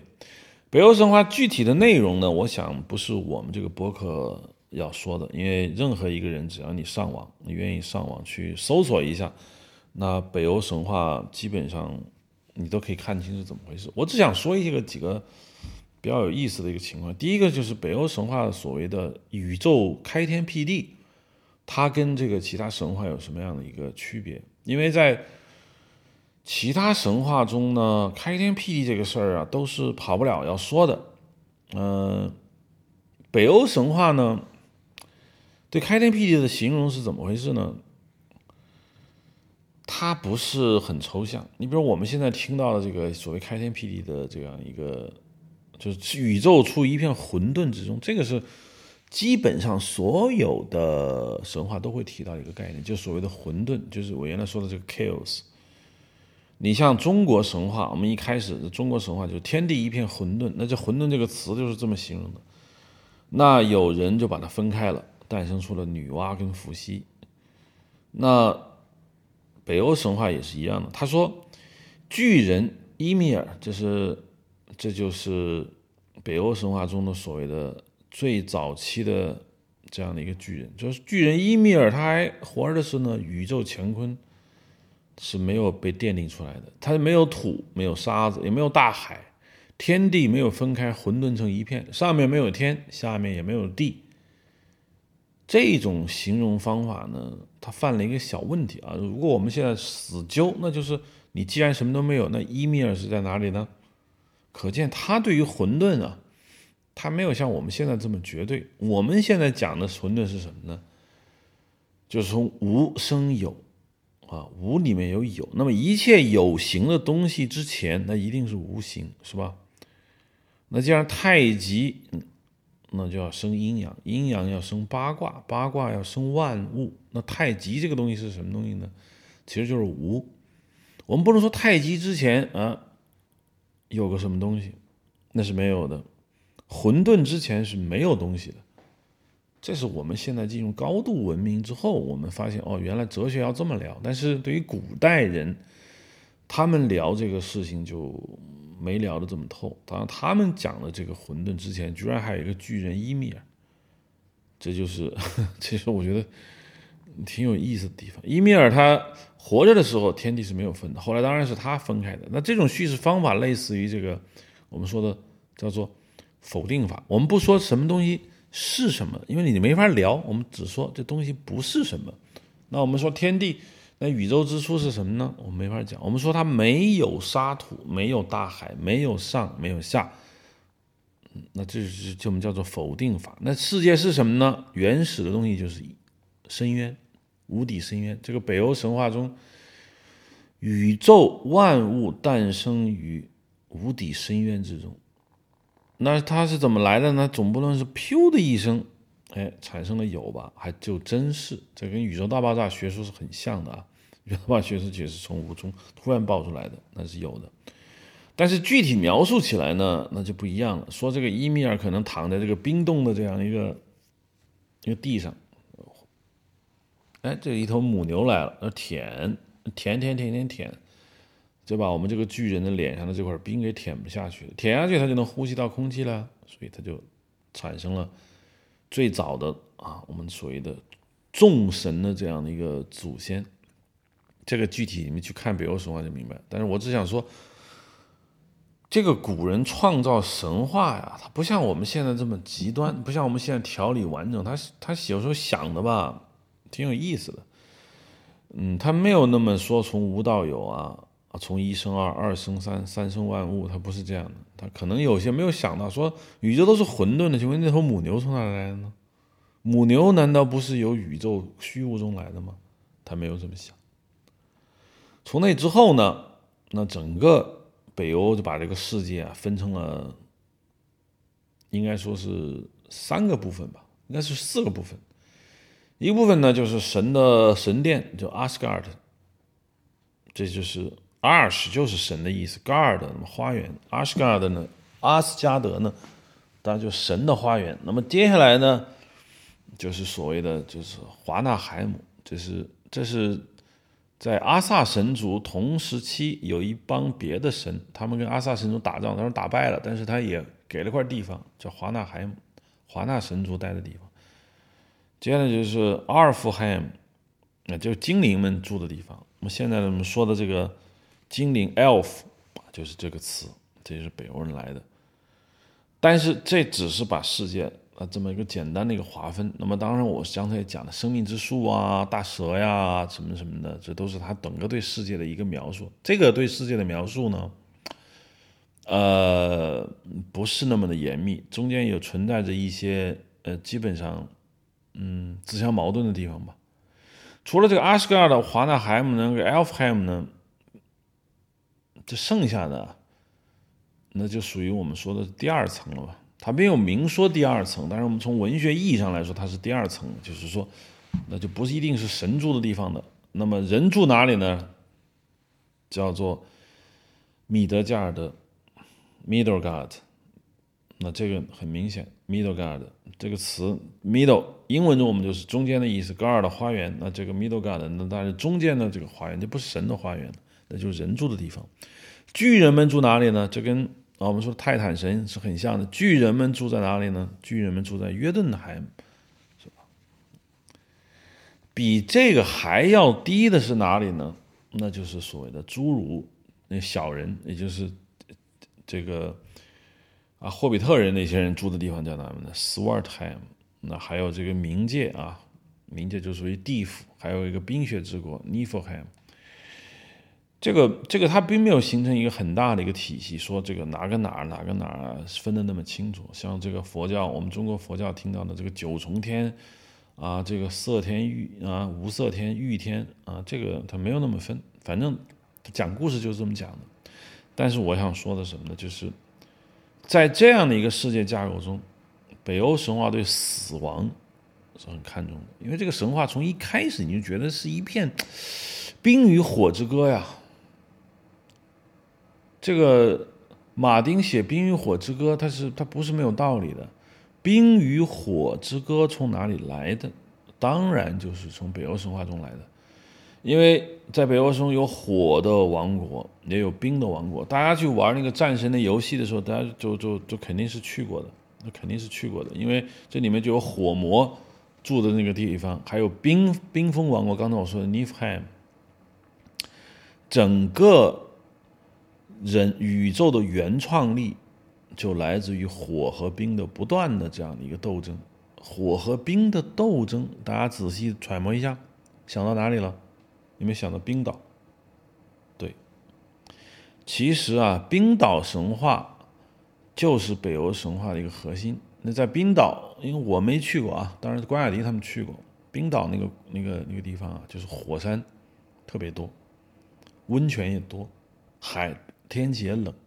在那样一个蛮荒的地方，大自然中，我们的先民们目睹了什么呢？目睹了火山熔岩喷发，也目睹了火山熔岩被水浇灭，也目睹了水因为在浇灭火山熔岩之后变成了喷涌而出的热泉。这就是天地早期。大家去看那个雷德利·斯科特拍的这个《普罗米修斯》，一开头也是冰岛。它就是一个充满了冰和火相互交战的地方，这就是世界的原动力。神当神那里是个花园，当然没什么问题；人那里也是个花园，也没有问题。但整个世界它的动力，它最真实的那一面是来自于冰和火之间的这样的一个交战。在这样一个世界中，死亡是不可避免的。所以，死亡，尤其是死者的王国，在北欧人民中呢是享有非常特殊的意义。他们在挨打、尸体挨打中。啊，尸体艾达就是那个啊，我们说的所谓北欧神话的汇编辑，他就是疯狂的去想象什么是死掉的一个国度，说这个远离光芒万丈的太阳，尸骨躺在河岸上，所有的大门都朝北而开，毒液从烟洞里往下流淌，那座殿堂的四堵墙壁上全是用毒蛇的脊椎骨堆砌而成的累累的白骨，在冥府。这个冥府叫赫拉，这个赫拉跟我认为跟古希腊神话赫拉有直截了当的关系。残缺不全的尸体尸块沉浮在滚滚的浊流之中，成为毒龙和恶狼的佳肴。期盼者和背叛者的亡灵在一边瑟瑟发抖，不得安宁。那这就是他描述的。这跟神曲也是非常像的，神曲也喜欢描写，神曲的重心就在于描写地狱，而不是描写天堂。虽然神曲是三三三制，但最好看的大家还是地狱篇。那说明了什么？说明了人类对死亡的崇拜，包括对存在主义的这样一个偏向，那不是空穴来风。所谓希腊时期的酒神文化已经过去了。那是很早年、很早年、很早年，人类的智力还没有那么开化，还傻乎乎之乐的那样的一个时代，人们就就还有酒神 Dionysos 这样的一个精神。但是你到了中古，到了近代，人们越来越爱描写死亡。那不是北欧神话才描写死亡，我们像 T.S. 艾略特他的诗，他的诗篇，他就是描写死亡，描写的越来越到位。啊，这就是这个我们说的北欧神话对死亡的描写，尤其是在这个北欧神话中的冥府，它的海海拉还是赫拉，嗯，跟那个很像，它就是死神描写的很多，包括诸神黄昏，我刚才也讲过了，整个北欧神话就想描写死亡，整个整个北欧神话中的很著名的，你比如像我们大家谁都知道英灵殿 Valhalla。瓦尔哈拉是什么地方？是你死了之后才能去的地方。瓦尔哈拉神殿，瓦尔哈拉神殿里面全部都是所谓的英雄们的亡灵，在里面不断的打。说在这个瓦尔哈拉里面啊，你只要是个英雄，你英勇的战死在沙场上，你的亡灵就会直接升到瓦尔哈拉。瓦尔哈拉不是天堂，瓦尔哈拉是一个专门供你打架的地方。每天早上你起床。吃过蜂蜜、吃过烤野猪肉的那样的一个烤肉，你就去打架。你身体所被砍掉的任何一个的伤残，包括你脑袋被砍掉了都没关系啊，你不会死。第二天你又复活了，然后之后再打。当然，你当然也可以不死。不死的人呢，那就享受到胜利的快乐。这瓦尔哈拉是一个什么地方？是一个，当然它是一个亡灵所住的地方。在北欧神话中，亡灵过着这样的生活，可见他们对死亡并没有那么大的一个恐惧感。不是说我回避，我不谈，那他还是要谈的。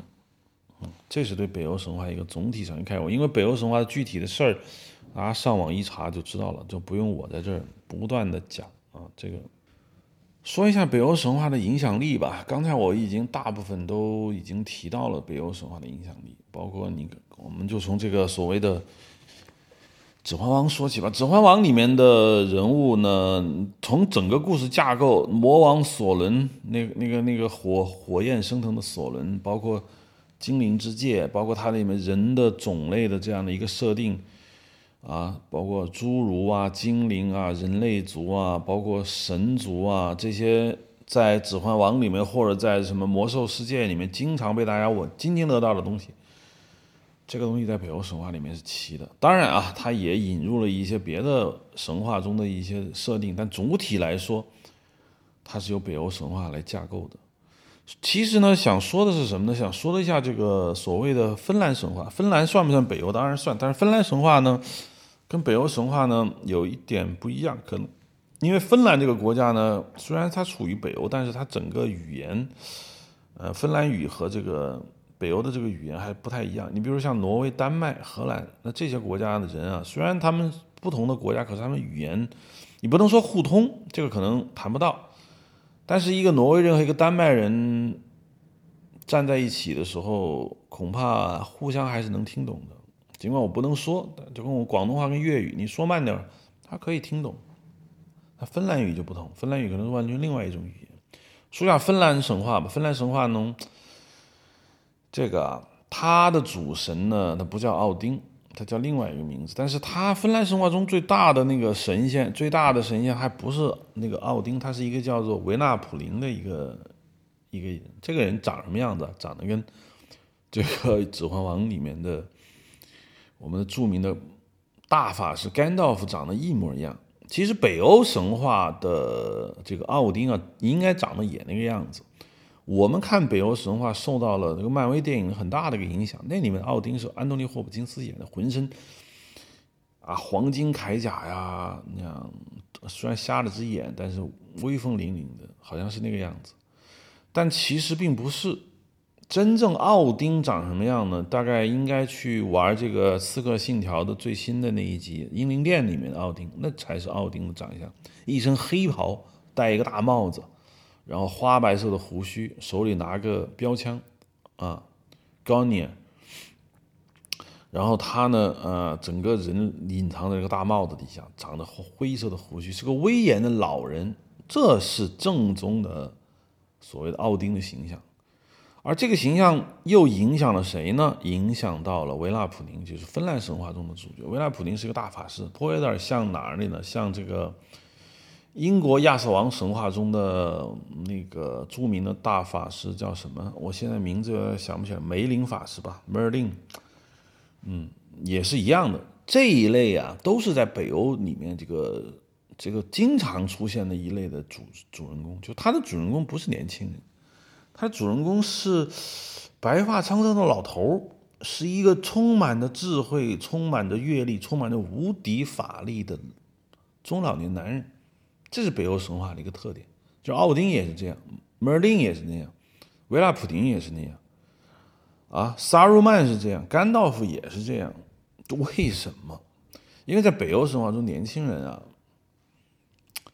不值钱，为什么呢？因为你们他们那个打仗打太狠了，他们是战士，战士呢就要去打，但战士的死亡率是非常高的。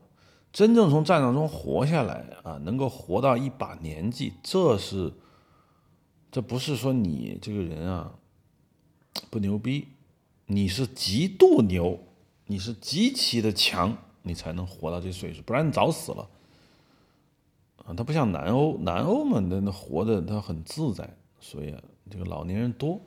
那北欧你要想活到四五十岁白发苍苍，那是很难的一件事情，非常非常难的一件事情。说这一类人变成了北欧神话中的主角，你像维拉普宁啊，这种长相啊，就是我们说的甘道夫的彻底来源。而且在整个北欧神话中，这种白发苍苍的大法师是他们整个叙事的核心点。这个以后所有所有的这个所谓的法师啊、巫师啊。男巫啊，女巫不算，男巫的所有形象全部来自于北欧神话，这种就说的这样的一个它的一个历史特点。在这方面的内容可以讲很深，就不讲了。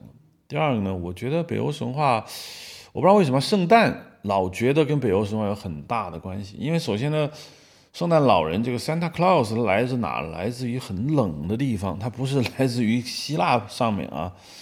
穿着凉鞋、穿着古罗马的那个袍子，不是，它是来自于非常寒冷的地方啊。我不知道最终圣诞老人怎么来的，但是圣诞节呢，这跟北欧神话有极强的关系。我记得啊，北欧神话里面，奥丁有个儿子叫巴尔的，这个巴尔的呢，嗯，他的妈妈叫弗利亚，弗利亚就跟众神说啊，你们啊，你看他是奥丁的儿子，所以你们要保他不死，你们所有的神伤他都不能害他，你们要做出这个许诺。那奥丁是那神之王嘛，所有的这个神都同意了。行，我们就打不死巴尔特。好，这个啊，这个弗利亚呢还不满意，就说：那你别说你们打不死他，天地万物任何一个东西，别说刀枪棍棒打不死他，啊，你这一个石头也打不死他，是吧？拿根木棒子也打不死他。叫天地万物都不可以伤害 Bird。他把什么愿都许了。然后他有一个植物，他给忘了，这植物叫什么呢？叫胡寄生。这个胡就是我们中国有一个量米的一个单位吧，说一壶米那个胡，寄生虫的寄生，胡寄生。这个在中国不是，我不知道，中国中国人经常把它叫冬青，就是很常见的一种植物吧，冬青。它是个寄生植物吧，就寄生在这个所谓树上面的一种一种常绿的一种植物叫胡寄生。结果坏了，它没被许诺到。最后，这巴尔德就是被一颗冬青叶子给给弄死的。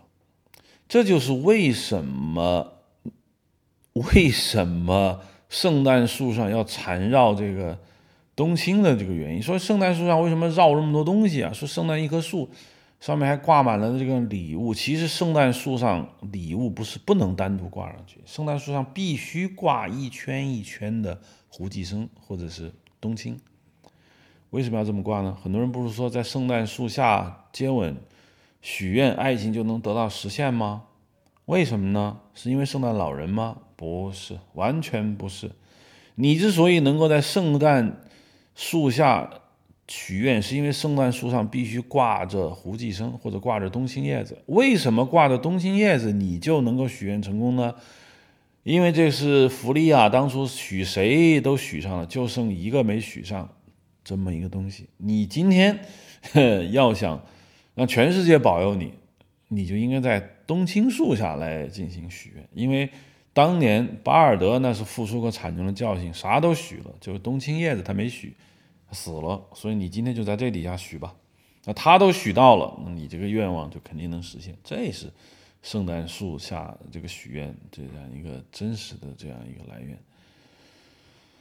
当然，我就认为北欧神话，嗯，最大的影响力，当然不是我说的这些比较具体的例子啊，因为你比如说北欧神话，刚才我说它这它的叙事，它的这个神话架构，那才是对这个真正文化的这个影响。好吧，北欧神话呢，我们就就讲这么多吧。当然，北欧神话语语言学上的考据。我们这个期不是叫神的名字嘛？神的名字嘛，当然顺手提两句吧。阿萨神族，阿萨神族来自于阿萨这个词。阿萨呢，跟阿修罗是一个词根。我早就说过，这个欧洲的很多语言跟这个印度语有很多共通的地方，并且还是单向传播，不是说这个欧洲语言先有印度语再有这个词，而是先有印度。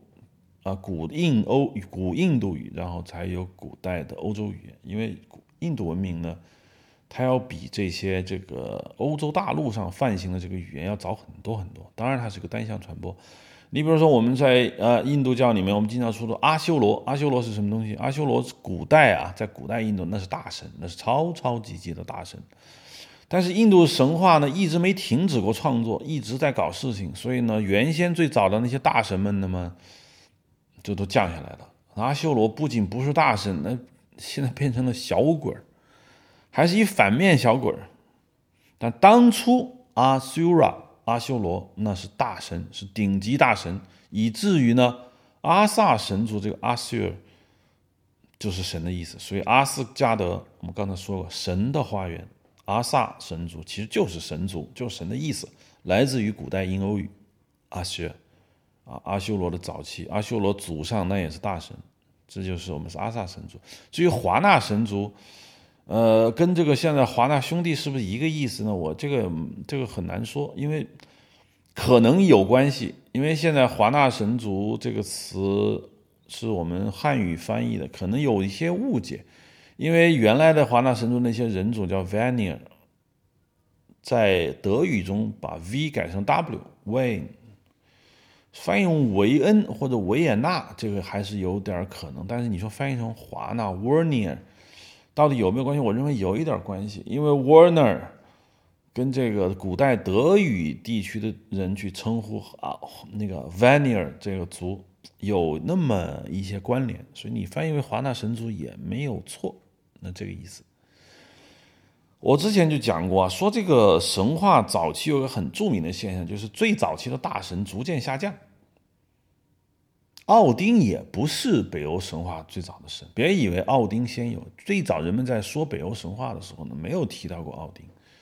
奥丁是一个后来才冒进来的一个神，最早的这个神就是叫都是天空之神。这个我之前说印欧语的这个 Dios 有关系，说最早的神全是天空之神，跟天空之神差不多呢，就是雷神。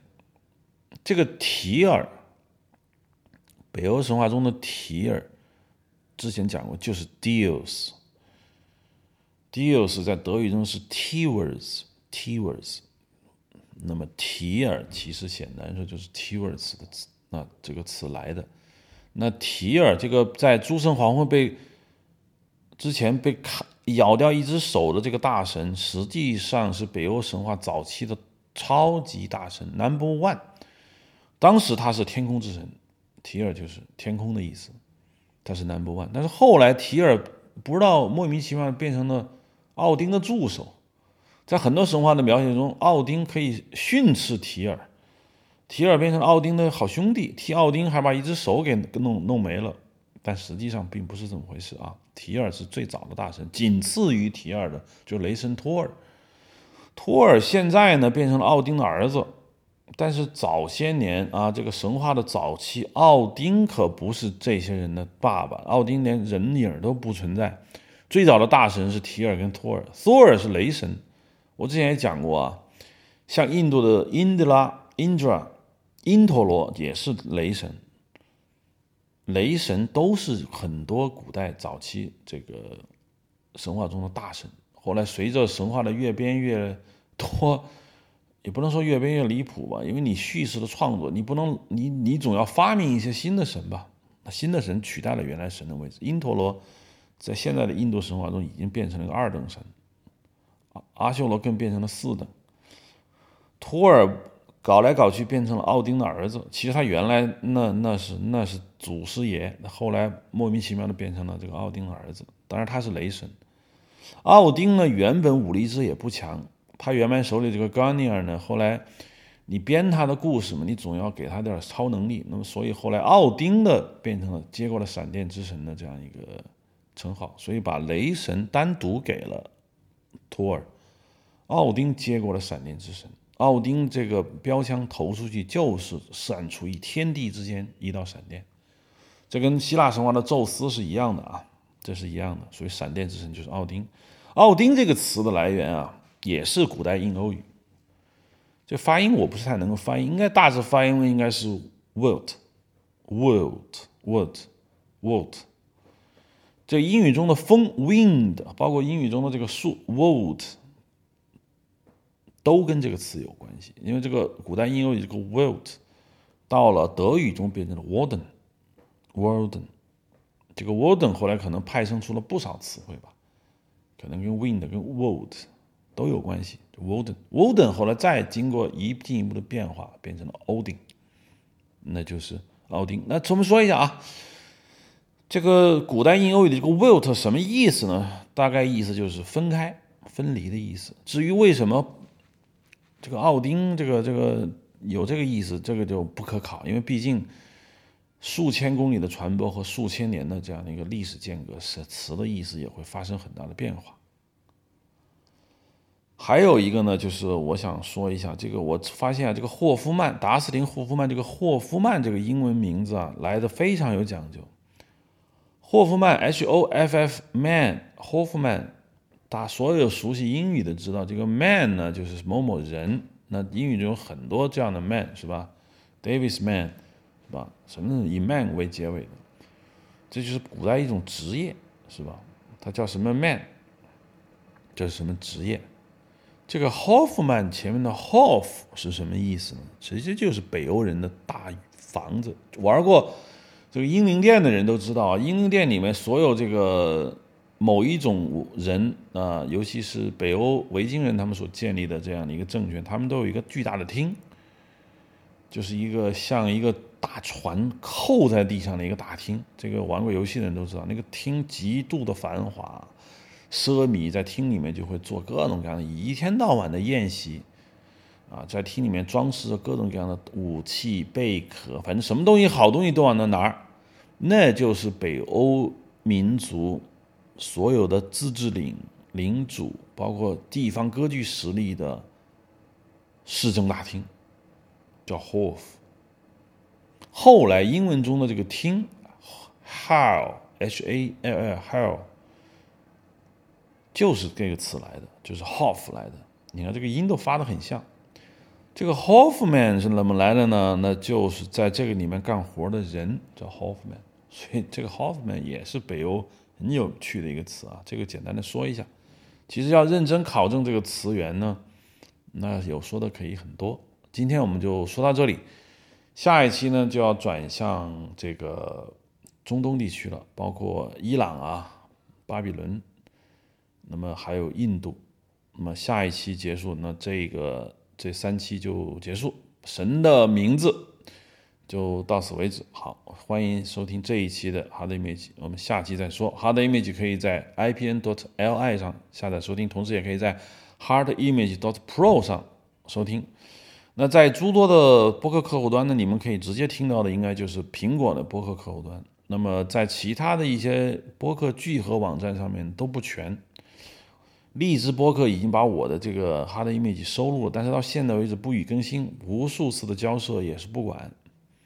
什么喜马拉雅呀，包括什么网易云音乐呀都不全，真正全的就是小宇宙。我不是给小宇宙做广告，但小宇宙真的是全的。